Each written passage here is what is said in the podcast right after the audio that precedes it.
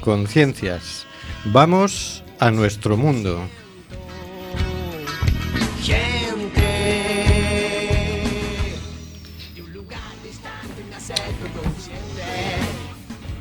Estamos en Cuac FM en el programa Simplemente Gente, programa sobre la diversidad cultural en Coruña y sobre los derechos de las personas migrantes. Hoy miércoles 8 de marzo de 2017, Día Internacional de la Mujer y momento en el que me he espabilado.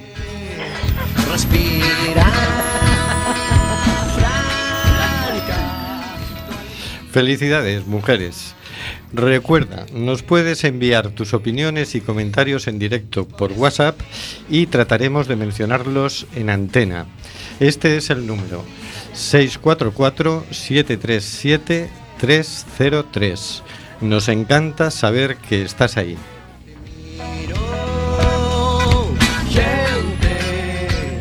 Seguimos denunciando los vuelos de deportación de inmigrantes que realiza Europa por medio de la compañía Air Nostrum y Viajes Barceló. No vueles nunca por Air Nostrum.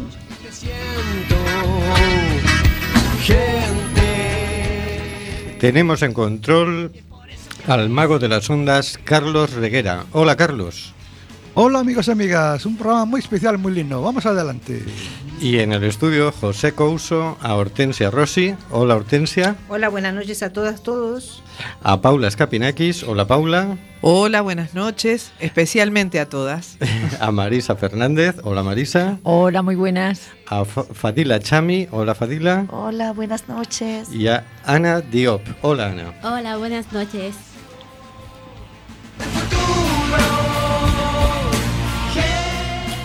A través de las ondas hablamos con Oscar G., damnificado por la ley Mordaza. Hola, Oscar. Hola, buenas noches, Hortensia. Claro, llevas todo el día de fiesta, así andas un poco. Exactamente. Estos son los vinos que me, he bebido hoy brindando. No digas nada, no cuentes nada. Y bueno, y también tenemos al señor García. Hola, señor García. Buenas noches a todas y a todos. Feliz día o feliz igualdad feliz igualdad. Y como siempre, conduciendo el programa Rubén Sánchez, que hará lo posible para que fluya este amordazado programa número 146. Amordazado porque aunque no lo quiera el Congreso de los Diputados, seguimos amenazados por la ley Mordaza. Bienvenidas chicas a todas. Gracias. Muchas gracias. Gracias. Bueno, esta noche vamos a hacer un programa especial vamos a cambiar la estructura del programa y en vez de hacer las secciones habituales, lo que haremos será una tertulia. Eso sí, empezaremos por una introducción al tema de la mujer a cargo del señor García. Adelante, señor García. Muchas gracias, señor Sánchez. Empezamos. Año 1970, 1791. Olympique de Gouges, dramaturga y activista política francesa, publica la Declaración de los Derechos de la Mujer y de la Ciudadana, que tomaba como modelo la, Declaración de los Derechos del Hombre y del Ciudadano de 1789. Su formulación es irónica y expone el fracaso de la Revolución Francesa tan dedicada al igualitarismo. En dicha declaración se puede leer, esta revolución solo tendrá efecto cuando todas las mujeres sean totalmente conscientes de su deplorable condición y de los derechos que han perdido en la sociedad. 226 años después, ¿cuánto hemos avanzado? Mary Walters Negraff, filósofa y escritora británica, publicó en 1792 Vindicación de los Derechos de la Mujer, donde argumentaba que era la educación que se daba a las mujeres la que limitaba sus expectativas. Wollstonecraft atacó la opresión por motivos de sexo, abogando por la igualdad en las oportunidades educativas y pidió justicia y derecho a la humanidad para todos. Wollstonecraft y sus contemporáneas británicas Damaris Goodwall y Catherine Macaulay reivindicaron los derechos relacionados con las mujeres, argumentando que deberían de disfrutar de mayores oportunidades ya que al igual que los hombres eran seres morales y racionales. Pero unos años antes, el filósofo Jean-Jacques Rousseau pensaba que el hecho de que la mujer obedeciera al hombre formaba parte del orden natural y escribió que las mujeres hacen mal en quejarse de la desigualdad de las leyes humanas. Leyes humanas, ¿por quién escritas y pensadas? Por otro lado, el filósofo inglés John Stuart Mill en 1869 describió la situación de las mujeres en Gran Bretaña de esta forma.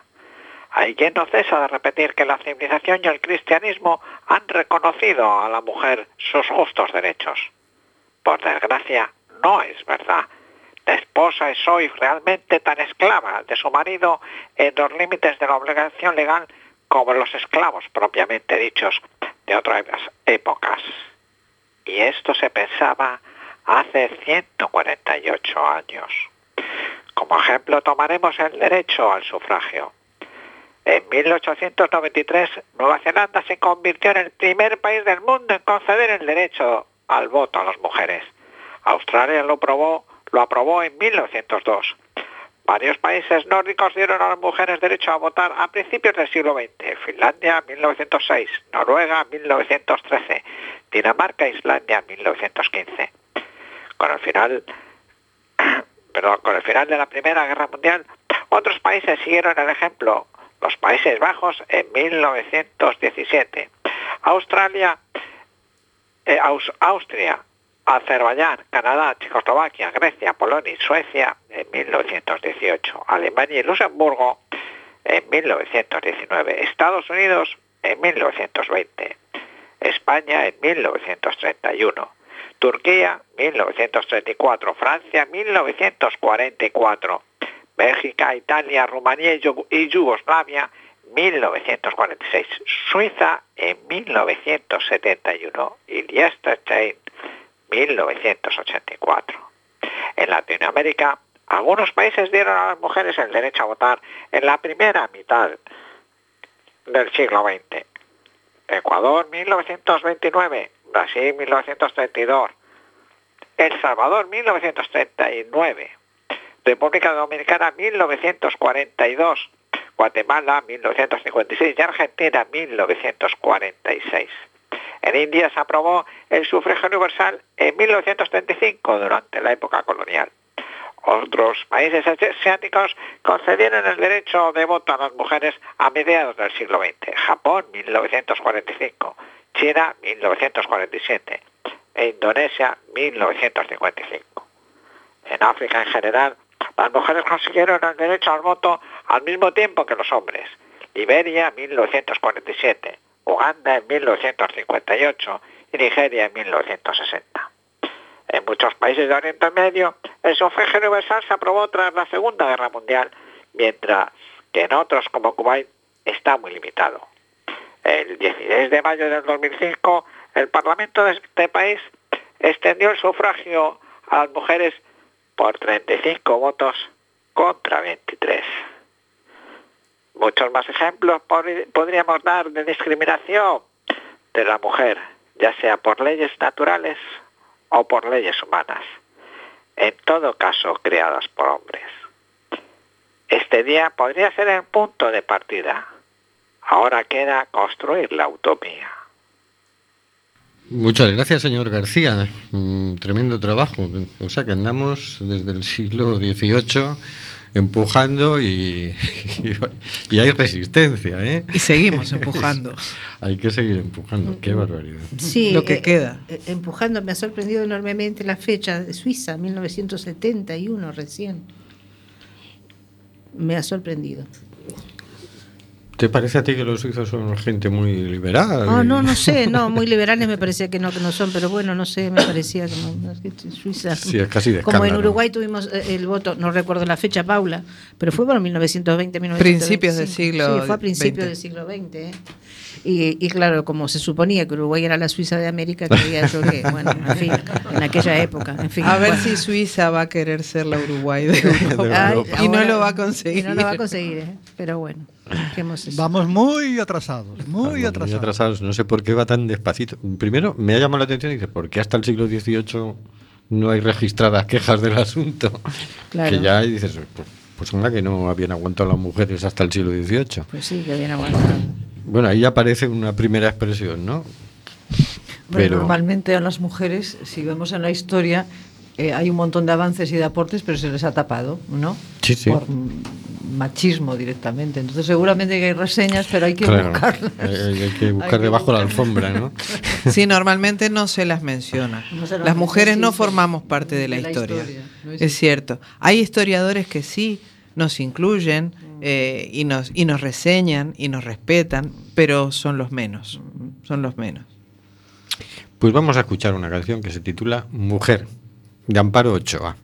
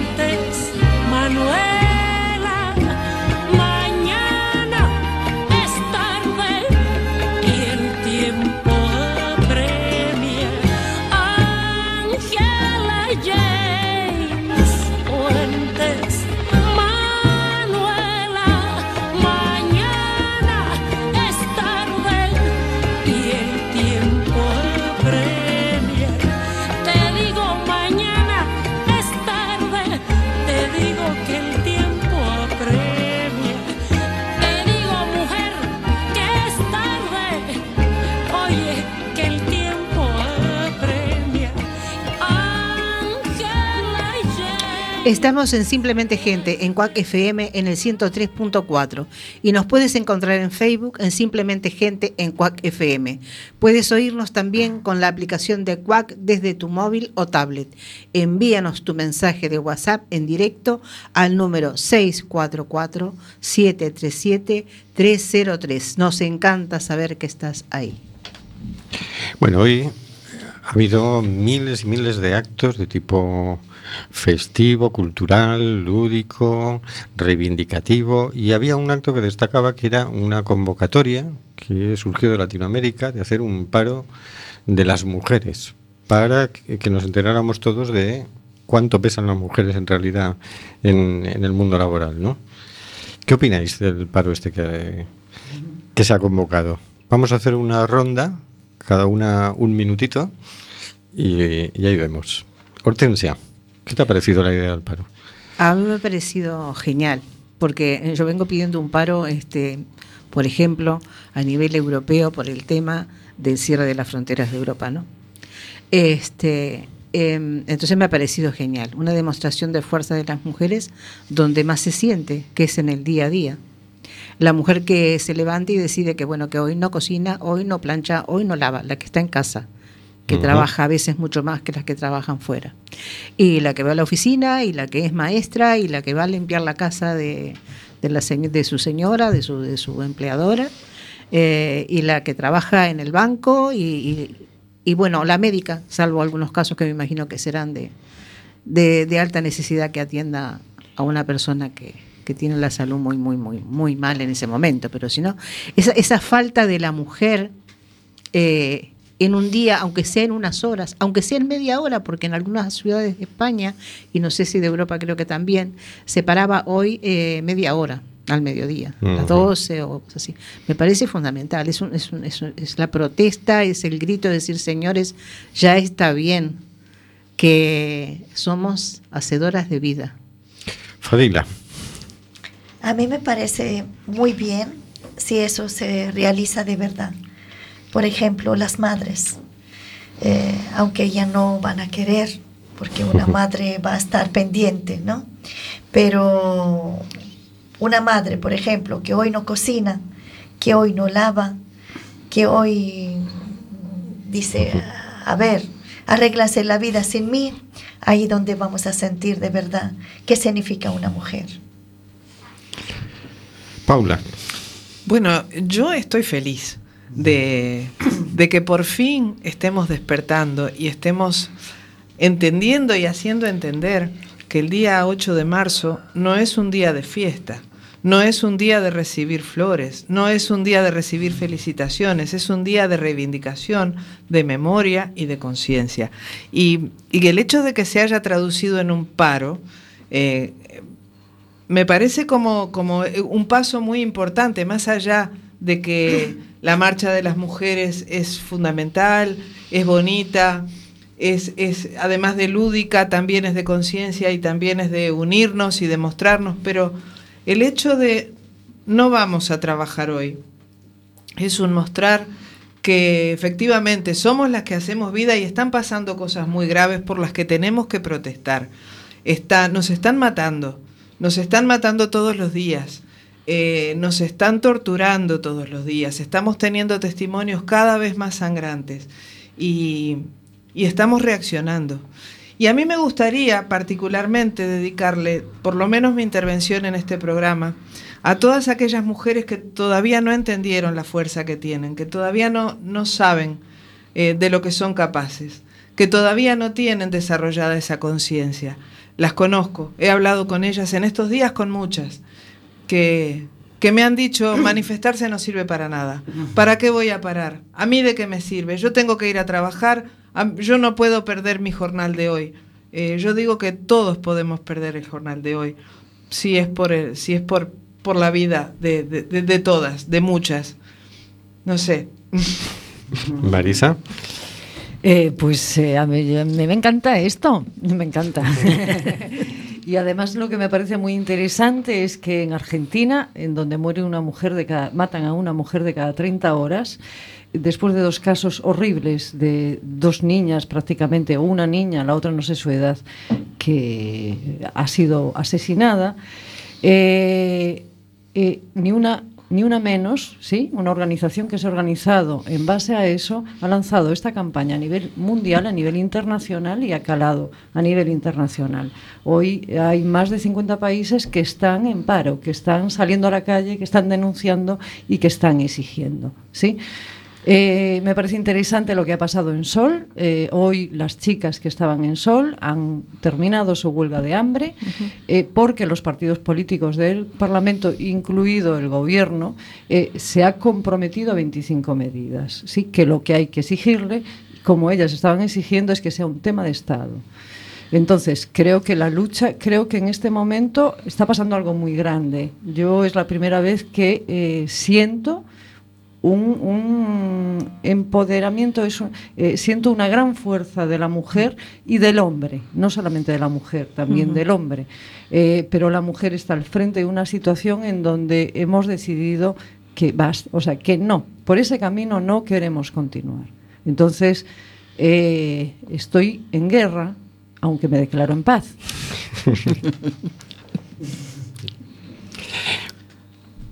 Podéis intervenir Bien. ahora. Eh, Con respecto a lo que decía recién Marisa, eh, sí, es verdad, no solo las mujeres, también los hombres están reaccionando. En Uruguay eh, me ha llegado recientemente un documento emitido por un grupo muy grande de hombres reunidos en la Biblioteca Nacional que han formado una asociación que no se llama ni una menos, se llama Me Hago Cargo, eh, que intentan...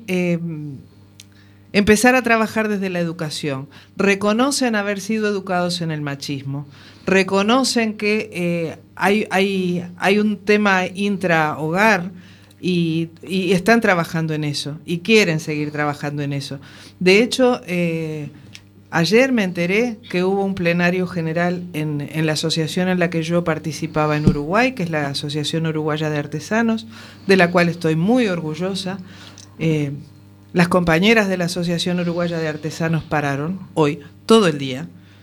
Eh, y además los compañeros de la Asociación Uruguaya de Artesanos también pararon junto con ellas y cerraron las puertas de sus, de sus centros de, de venta y dejaron de vender durante todo el día. Es decir, perdieron mucho dinero por unirse a este, a este frente de lucha que es tan importante.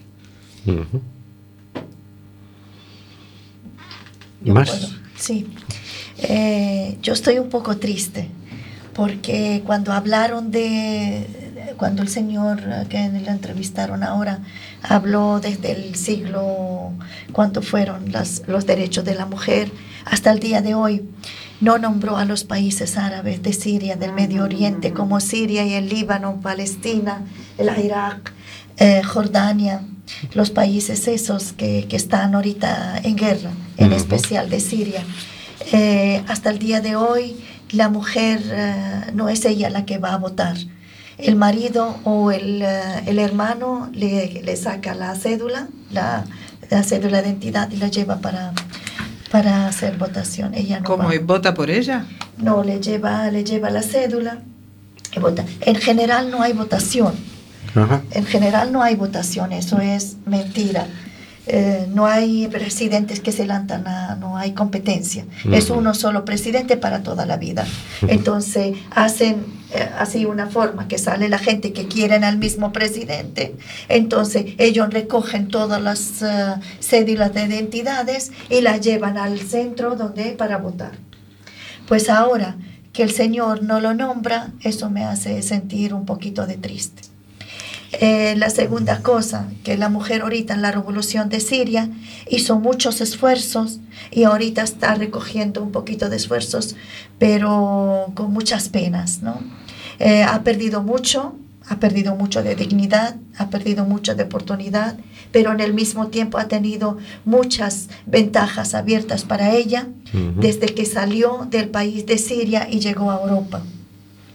Unas de esas ventajas, voy a decir unos ejemplos, eh, hay matrimonios que llegan a Alemania, por ejemplo, cuando llega la mujer con los niños y hace el grupo familiar, el primer paso, que cuando se siente en paz, se siente apoyada, se siente que puede tener eh, leyes que le proteja, pide el divorcio del marido. Lo primero que Lo hace. primero. Lo primero que dice, ya yo puedo ser independiente, ya yo no te necesito, te aguanté mucho y no te quiero más. Mientras si todavía estaba en Siria, eso no lo podía hacer. Claro. Eso, Fíjate. eso lo quería decir ahora. Es- eso dice algo, ¿no? Eso dice mucho. Dice mucho, dice mucho. Eh, es cierto que mm, Fadila, es cierto que no, no, no. Hola, Carlos. Sí, te oímos. Eh, es cierto que no, que no se ha tocado estos países, eh, muchas veces por desconocimiento. Este, yo me he quedado sorprendida con lo que me dices. Bueno, desconozco totalmente cómo funcionan los países en cuanto a la elección de, de sus mandatarios y desconocía total- totalmente de que no había votación, de que es algo que es algo como ficticio y que los maridos lleven el documento de la de la mujer para, para figurar que, que, que hay un voto, ¿no? Porque se trataba Sí. de eso, ¿verdad? Lo que explicó. Sí, sí, sí. En Venezuela también, ah, a la época de Chávez, una vez descubrieron en unas votaciones que trajeron cédulas de gente estaban muertas. Bueno, aquí también, ¿eh? Bueno, aquí también. Ese, ese es otro ¿Quién tema. Pero son miles. La democracia formal está, Son me- está miles. en todo el mundo. Ha, ha pasado en, en muchos países, incluso en países de Latinoamérica, que no voy a nombrar, pero que los tengo muy presentes. Este, digo, no sé si en Uruguay. Generalmente se dice que es una de las elecciones más transparentes, pero no porque yo sea uruguaya voy a andar sacando la bandera todo el tiempo, no lo sé. Este, pero sí es cierto que. que allí, por ejemplo, lo, lo que se lleva es a los viejitos eh, que ya no pueden ni moverse a caminar con el con el voto puesto ya dentro de eso. Dentro porque de eso. bueno, en todos lados se cuecen habas. Sí. Sigamos. Yo- Bueno. ah, No, no, adelante. Claro. Perdón. No, yo una, a ver, eh, lo hablábamos antes con Anna, ¿no? Y, y de- como haciendo, no sé, yo en este momento y en este año, no sé, noto, noto como hay una fuerza que se ha desencadenado por parte de la mujer, por parte quizá de la sociedad, ¿no? Pero por parte de la mujer. Y a pesar de. mm, Y, hay una determinación. Yo lo que percibo, lo que yo siento y lo que percibo de muchas mujeres con las que me encuentro en la vida cotidiana, que son como yo, gente trabajadora, luchadora y demás, lo que me encuentro, eh, lo que percibo es. Hay una determinación muy potente.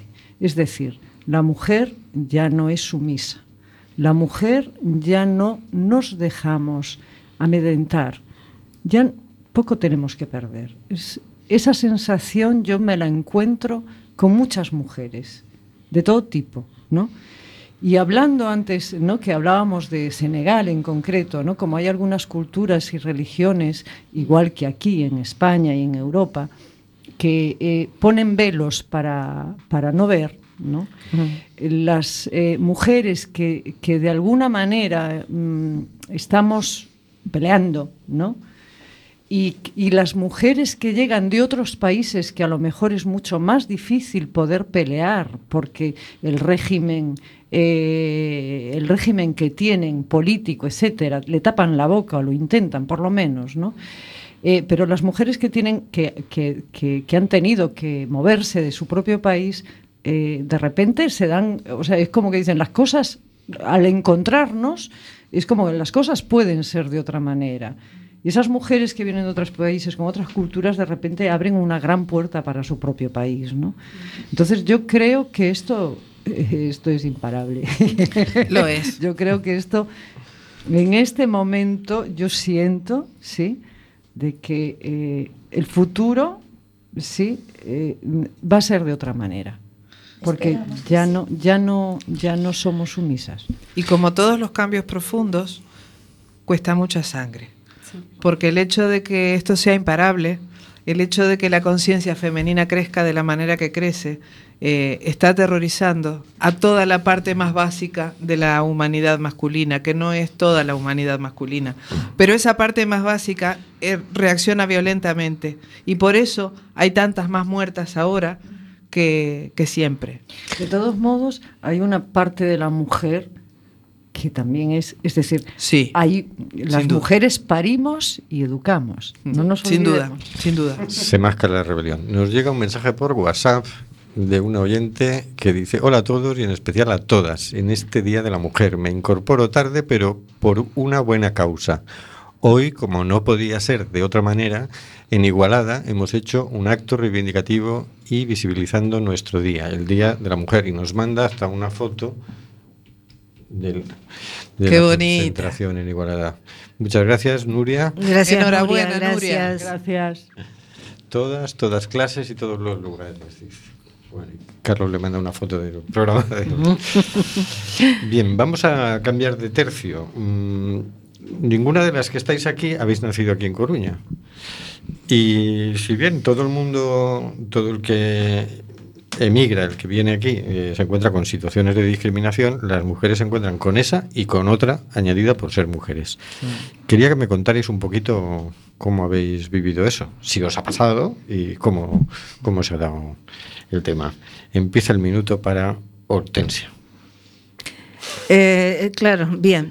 Eh, a ver cómo, eh, por dónde lo, lo tomo esto. Pues lo voy a tomar por lo más, eh, digamos, lo más, lo más básico, que es este eh, la llegada de una, de una mujer madre, en mi caso, con hijos en edad adolescente, y, y tratar de, de ayudarlos eh, a vivir en una sociedad bastante diferente a la que estaban acostumbrados, em, con normas muy diferentes eh, entrar a aprender desde lo más básico, que es este cómo funciona la sociedad, cómo se llaman las calles, dónde hay una panadería, cómo se nombra el pan, cómo se nombran determinados productos a pesar de que manejamos la lengua española.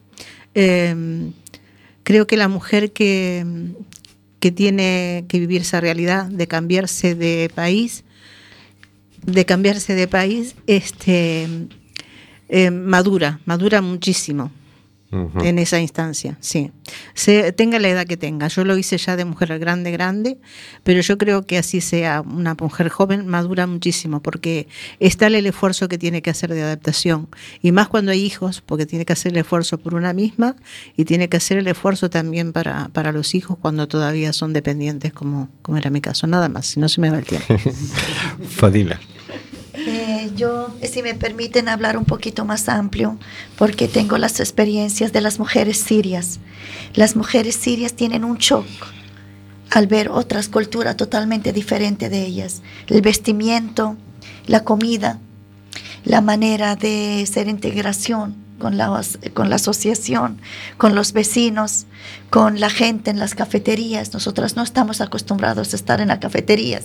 Por ejemplo, cuando queremos ver a una amiga, viene a nuestra casa o vamos a su casa. No nos vemos en la calle.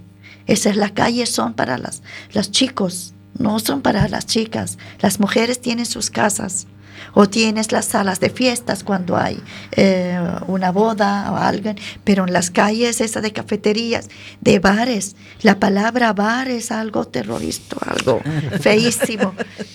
Vamos de, noche a salir por ahí, eso jamás, eso no existe, ¿me entiende? El vestimiento, el vestimiento también, la que usan el hijab, por ejemplo, la que no usan malga- mangas largas, la que usan los mantos largos también, aquí no encuentran para comprar. Ah. No hay, no hay hijab, por ejemplo. Eh, Otra cosa, la comida. La comida no hay el pan que comemos nosotros, el pan árabe, es el pan pita. No hay nuestros productos para cocinar. No hay nada aquí, en toda Galicia, en toda en general. Eh, tenemos que ir a Madrid para comprar nuestras, eh, si, si por si acaso podemos ir, porque son ocho horas de viaje con el bus. ¿no? Sí, o si no, nuestros amigos que están ahorita eh, alrededor de Europa nos mandan cajas y cajas por correo que a veces queda la, eh, la- la caja para llegar una semana y dos semanas. A veces los productos se, Se echan, se echan a perder. Sí. Eh, otra cosa que es muy importante que yo le digo, eh, en Siria eh, 80% son musulmanes y hay 20% cristianos y hay 10% que son minorías que no son musulmanes sunna, sino alawista, eh, sheísta, durusa, de donde vengo yo. Entonces, cada uno tiene su cultura diferente al otro. Ajá. Depende de la religión y depende de la zona donde es Siria, porque Siria tiene una mezcla, no es una sola religión ni una sola sociedad igual. Cada, cada. Entonces, cuando esa gente, por ejemplo, si yo en mi casa, yo no tengo sillas, yo pongo eh, colchones en el suelo, y como en el suelo, pongo un plástico, me siento en el suelo al colchón y ahí en esos colchones me duermo. Vengo aquí a tener mi propia cama, ¿verdad? Vengo aquí a tener mi comedor, mi mesa, cosas que yo no estoy acostumbrada y me tengo que preparar para poder entregar, hacer la entregación, para poder vivir, ¿no? Otra cosa, Los que están afuera de las ciudades grandes, que son en las aldeas, vamos a decir, o al interior del país, no van al colegio, no aprenden, no van a, no, no son, em, no tienen las informaciones, no tienen la educación que obligatoriamente hay que tenerla cualquier persona. A los 13, 14 años se casan, las chicas se casan porque ya la gente ¿Obligadas? obliga, no es obligada, ya es de cultura. La chica, ¿por qué va, va a crecer? Una niña crece para prepararse a casarse, para traer hijos, para mantener al marido. Eso estoy hablando afuera de las ciudades.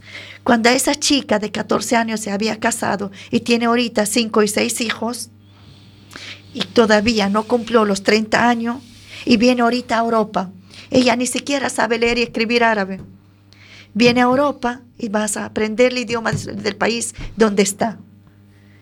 Imagínense, su Mm. propio idioma no ha, no ha aprendido a leer y escribir y viene ahora que tiene que ser obligatorio porque ella tiene que obligarse a hacerlo porque si no, no puede. Entonces, aquí lo que está pasando, y tenemos tres ejemplos en Galicia, de tres familias, que los maridos van a aprender el idioma y la- las chicas no. Ajá. Las mujeres no van. Entonces estamos eh, en hablar con ellos y es muy delicado. No, la mujer es para la casa. Hay una chica que es de la edad de mi hija, tiene 24 años, ahorita tiene cuatro hijos. Y y muy extrañada me dice, ¿y tu hija 24 años todavía no se ha casado? Claro. Sí, entonces cuando yo le dije que yo salí de Siria, cuando ella nació, ella nació en el 91, le dije que yo salí en 1991, ella abrió los ojos. ¿Cómo te atreviste? Entonces, ese shock de asociación, Sí. de integración, es muy fuerte. Es muy fuerte. Sí. Paula. Bueno, las mujeres latinoamericanas no hemos tenido tanto, tanto shock cultural porque, porque Latinoamérica es hija de Europa, Mm. porque nosotros somos, somos de, de aquella raíz. Eh, pero sí que las mujeres latinoamericanas tenemos un estigma, que es que se nos, por lo menos las que, las que viajamos solas, eh, como yo, como es mi caso. Yo no viajé con mi familia, ni tenía marido, ni tengo hijos. Yo voy por el mundo sola. eh, y sola llegué. Y cuando llegué, lo primero que me han dicho es que es que las mujeres que llegan aquí son putas. Es para trabajar de prostitutas. Me lo dijo el jefe de policía de la cuestura de Milano, ¿sí? El jefe de policía de la ciudad de Milán, cuando le pedí una extensión del visado, me dijo eso. Mm, en Galicia no, en Galicia me hicieron sentir mucho más bienvenida. Eh, sí que por parte de la gente yo he sentido una bienvenida, pero también, pero también reconozco que eh, hay cosas que yo ni siquiera las percibía porque yo también tengo mi formación machista. Yo también tengo metido el machismo en mi cabeza y en mi corazón y, todos los días peleo para que se salga. Mm, a ver, yo llegué aquí y lo primero que tuve fue un trabajo de camarera en un bar de copas en una carretera donde el tocar el culo era normal, donde el hecho de que los clientes, porque le ponías copas, se sentían con el derecho a tirarte los tejos y a decirte un par de disparates, eh, que cuando se emborrachaban, no sé, se, se ponían muy, muy, muy tontos. Y el jefe, eh, la sensación del jefe era que tú estabas ahí para eso. Y de alguna manera tu condición física también te condiciona. Eh, tu, tu, forma física, bueno, ¿estás para esto o estás para lo otro? ¿no? De alguna manera la mujer latinoamericana que llega a trabajar, o llega a trabajar a un bar o llega a limpiar, o llega a, a cuidar enfermos, sí, a cuidar ancianos. Eh, Eso es lo que hay. El hecho de, la, el hecho de que la mujer llegue a, a, un país con una formación profesional, eh, con una carrera, con, no, no importa. Uno empieza de cero. Y, y cuando no tienes, cuando no tienes una pareja, es com, eres como menos respetada. ¿eh? Parece que estás a disposición. Eso, eso es lo que yo viví. Marisa. Bueno, yo en principio eh, nací en, en tierras de, de lucenses y, y, me vine aquí, por lo tanto el choque, el choque en todo caso es El choque en todo caso es que cuando yo estaba creciendo como niña, ¿no? Yo quería ser un hombre porque el hombre era el que tenía la libertad y yo decía, no puede ser, joder, no puede ser que yo y yo quería ser hombre y me, me lo curraba, ¿no? Hablaba hasta con un carpintero, o sea, me lo curraba. Pero claro, el choque ese, el choque en todo caso de yo el otro día reflexionaba, ¿no? Eh, Hablando con mi madre y demás, como que te va contando las anécdotas y uno, una persona, sí, una es persona y luego es mujer, eh, tiene muchas inquietudes adentro de una, ¿no? Y quiere desarrollarlas. Entonces siempre me he ido encontrando con el con el límite de la moral cristiana o de la moral eh, bueno de la moral que nos imponen de la educación que nos imponen entonces mi hermano que era un chico y dos hermanas eh, las guerras eran permanentes porque yo no entendía cómo tenía que limpiar el baño cuando él se duchaba ¿no? y él no tenía que hacerse cargo es decir, como eh, el que una persona pudiera, el ser libre, el querer ser libre, el expresarse, ¿no? Eh, bueno, pues eso era de putas, ¿no? Entonces era un choque permanente con ese modo de imposición, ¿no? Recuerdo poner una minifalda en Puentes de García Rodríguez, cuando empezaran a llevarse las minifaldas, bueno, pues eras una puta si ponías una minifalda. Es decir, los condicionamientos sociales, la mentalidad, la, estructura mental de la sociedad mujer y hombre, ¿no? Porque a mí me educaba mi madre, ¿no? Y mi madrina y mi tía, ¿sí?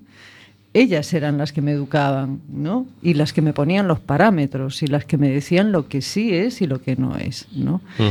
Y yo tenía que reproducir esos esquemas. Y yo nací para ser una mujer, para cuidar, para ser guapa, eh, si es que lo eras, si no eras, ibas jodida, ¿no? También. ¿no? Eso era un condicionante importante, ¿no? Sí. Y eh, tenías que tener un, buscar un buen marido que fuera además un buen, no me acuerdo cómo se llamaba, ¿no? Pero todavía se llama, todavía se llama, todavía se llama, ¿no? Es, es una historia reciente, ¿no? Tener, que fuera un buen partido y tenías que vestirte de cierta manera, etcétera, etcétera, ¿no? Es decir, que el choque, el choque de ser persona y mujer con una, con una moral, mm, con una moral eh, engañosa, eh, hipócrita, es muy jodido. Ana, Eh, bueno, nosotros, nosotros mucho, mucho más lo hemos, reten- re- no sé cómo decirlo, eh, sintiendo eh, el choque de, de ser mujer y de ser emigrante, porque venimos aquí por el, por la ilusión de venir en Europa, de tener una vida mejor, ¿no? Y antes no pudo hablar por la tristeza que sentí, como dijo la, la mujer, porque imagínate que hoy es el día de la, del, del paro de las mujeres, pero nosotros en realidad no lo sentimos. ¿Por qué? Porque las mujeres africanas y además de color, pues tenés que trabajar Tienes que trabajar en, en hogares y trabajos que, que la gente aquí no, no quieren, ¿no? Y te juro que la mayoría de mis amigas ahora mismo están trabajando por, por explotación laboral. Por eso no puedo hablar por la tristeza que, que, que, que- que sentí, ¿no? Y otra cosa es que, mm, de otro lado, eh, estoy muy contenta porque, claro, la, la mujer lleva mucho, mucho tiempo luchando por, por la, la igualdad y tal, y nosotros también todavía mucho, mucho atrasado, ¿no? Muy atrasado y estamos haciendo ahora un curso de líderes en Santiago que es para la violencia de género, que a, ver si podemos lograr despertar nos, nos paisanos y nos paisanas también, porque yo siempre digo que en algún parte son también inocentes, ¿no? Hay que, habrá que, que, que despertarles un poco. Y, y de momento nada más, yo creo que es lo que, lo que hay. Ana, a veces no es lo que uno quiere, sino Sí. lo que uno puede. Sí. Hasta donde uno puede. Mm. Y despertar la conciencia eh, también, también se despierta cumpliendo con lo que tienes que cumplir, eh, obligatoriamente, porque son tus condiciones. Es así. Ya, pero al- algún parte es, yo, yo lo veo un poco, un poco como, como explota- explotación. sin ¿no? duda. Sí, sí, sí. Sin duda. Y, y claro, es, es, es, es un problema mayor en nosotros, porque el, el paro lo vivimos siempre, lo vivimos siempre. Las no tienen trabajo, tienen, tienen trabajos que, que, que nadie quiere. Eso es una, una problema mayor, una, una, una pena, más bien. Una pena. Y pasamos al siguiente tema. El siguiente tema es, es ya directamente la violencia. Es decir, el- el- yo creo que estamos todos ya asustados, ¿no? Es decir, hay una sensación de alarma general porque es que parece que cada año mueren más mujeres por causa de la violencia machista. Hortensia.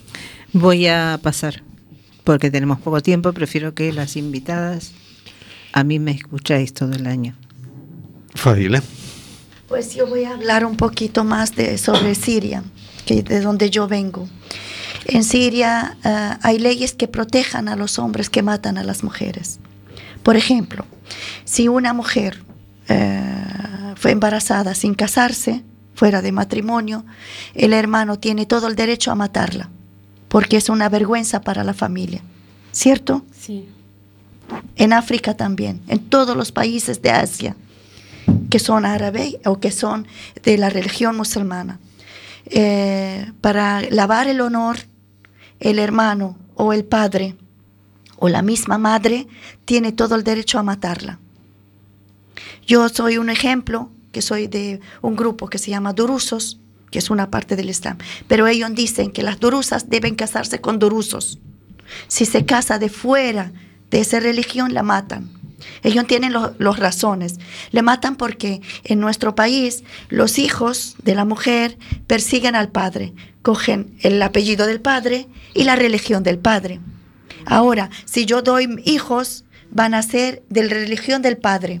Entonces, mi religión, que es de Rusia, lo perdieron. Perdieron a mis hijos. Entonces, generación atrás de generación, se van a quedar ellos poquitos y ya no van a existir como los dinosaurios, por ejemplo, ¿no? Entonces ellos ponen leyes que la mujer, si se casa de fuera de la religión, la matan a ella. Y fíjase, no se acercan al hombre que se casa con la chica, matan a la chica. Y lo que yo quiero hablar también, otra cosa, eso se llama lavar honor. Por cierto, en las leyes de Siria, y las leyes de Siria le paran al que mata a la mujer, al que mata a la chica, 24 horas y la sacan de la cárcel. Le dicen, fue que se le, se le hirvió la sangre Ajá. y lavó, la, lavó su honor. Se llama lavar el honor.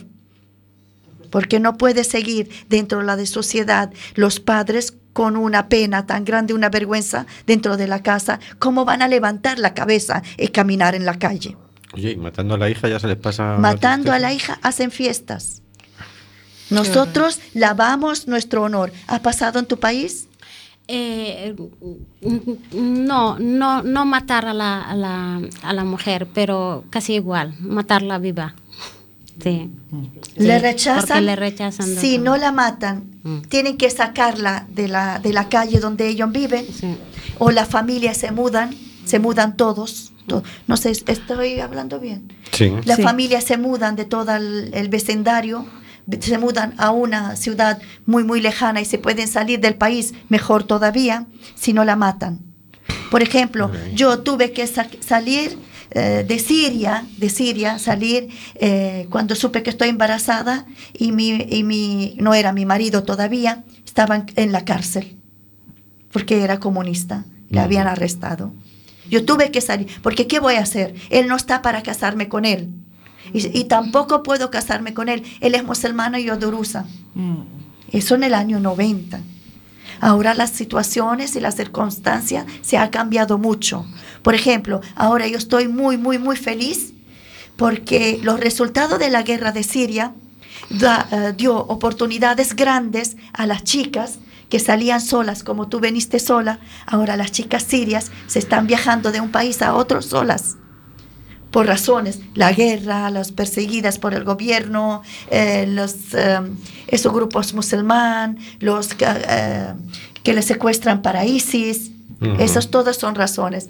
En los campamentos de refugiadas, que están en el Líbano, en Jordania y en Turquía. Yo he visitado la que está en Jordania y la que está en, eh, en Líbano.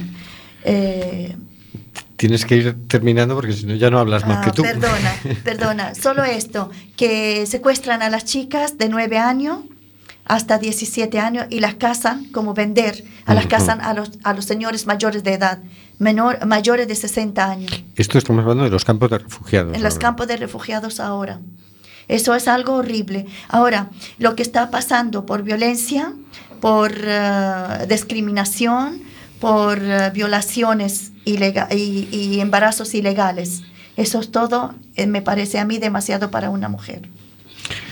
Paula. Bueno, eh, es, es- es realmente Penas. desarmante lo que, lo que estás contando, pero yo no, no le encuentro demasiado, demasiada diferencia eh, al hecho de en los países árabes considerar a las mujeres propiedad.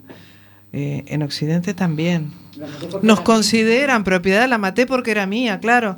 Eh, vamos a empezar a entender nosotras, vamos a empezar a entender nosotras que no somos de nadie, para poder transmitirle a nuestros hijos que sus novias y sus mujeres no son su propiedad y que no pueden ni siquiera controlarles el teléfono ni decirles que, de, qué, largo tiene que ser la falda, ni cómo se tienen que maquillar, ni a qué hora tienen que volver de fiesta. A ver, eh, vamos a empezar, necesitamos urgentemente empezar a vivir independientes unos de otros y a compartir lo que queramos compartir. Y nada más que eso.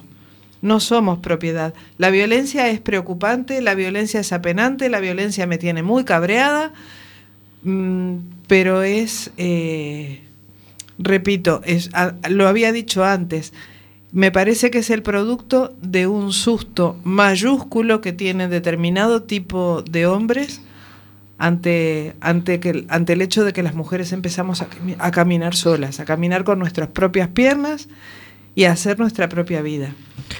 Nos dice por el WhatsApp otro oyente, creo que hasta que no se castigue de forma ejemplar a los maltratadores, iremos de mal a peor.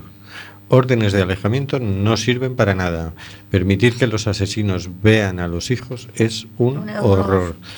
Soluciones drásticas ya. Totalmente de acuerdo. Y otro oyente, eh, ¿Cómo me identifico con Marisa? A mí mi, madre me despertaba encendiendo la luz y me hacía levantar a limpiar. A mi hermano le daba un colacao y seguía durmiendo.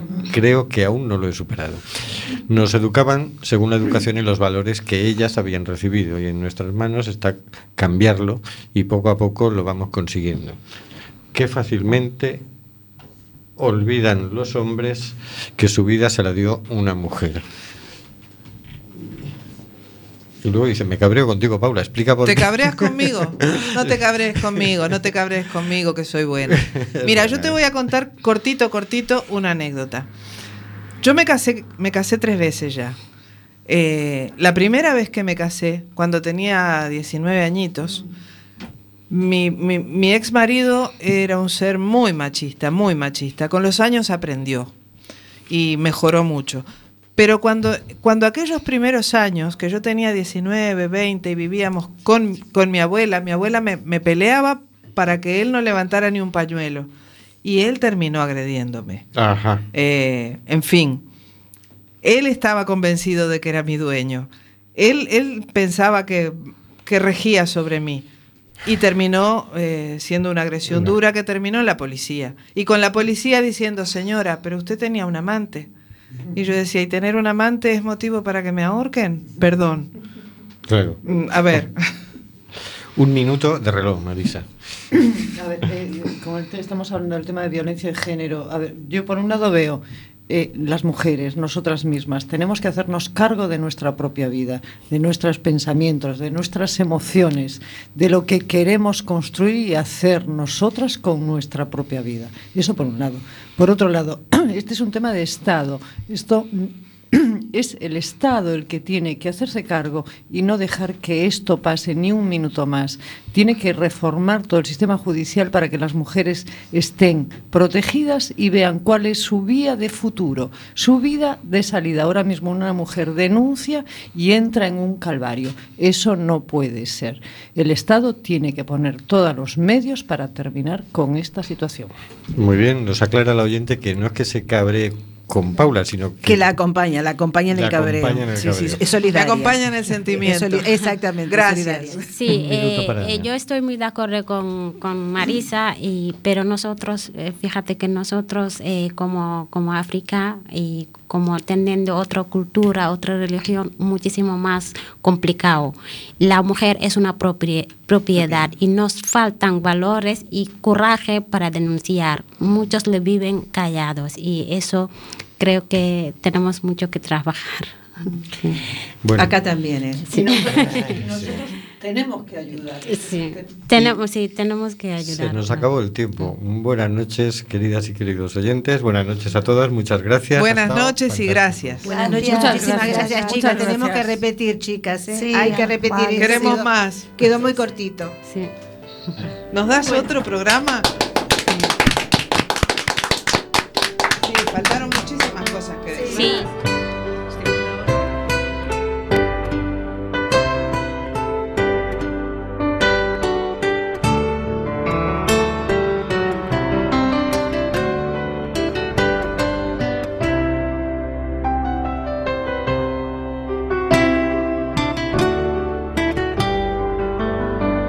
De Amazonas nos llega el suspiro que alimenta al hijo que vive en Chalpú. Y en Namibia se escucha el ronquido, inquieto y dormido, del nevado del ruido.